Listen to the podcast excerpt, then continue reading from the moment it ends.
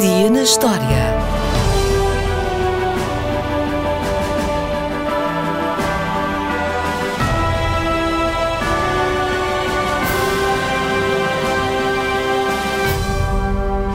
A 29 de dezembro de 1852, Emma Snodgrass foi presa em Boston por usar calças e foi mandada para a casa do seu pai em Nova York. Foi a primeira de muitas vezes. Os jornais pegaram rapidamente nesta história de uma rapariga que se vestia de forma inapropriada e, infelizmente, o sensacionalismo fez com que não escrevessem de forma mais objetiva. Por isso, há muita coisa que não sabemos sobre ela. Sabemos que o pai era polícia, em Nova York, e que, em tribunal, justificou de forma muito pragmática porque é que usava calças. Disse ela: Assim consigo um salário igual ao dos homens.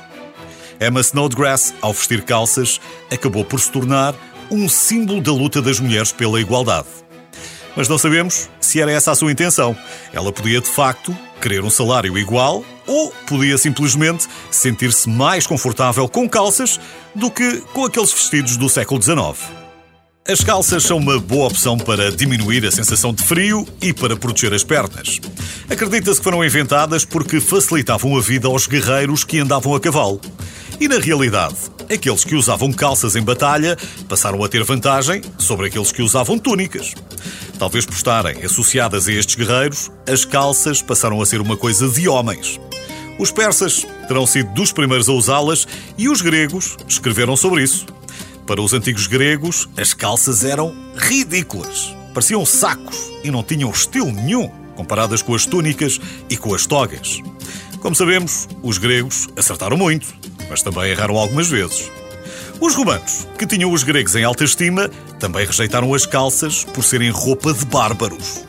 Mas, se leu o Asterix, sabe que no mundo romano, os gauleses, que davam grande importância à aparência e ao asseio, usavam bragas, um antepassado das calças ou das charolas.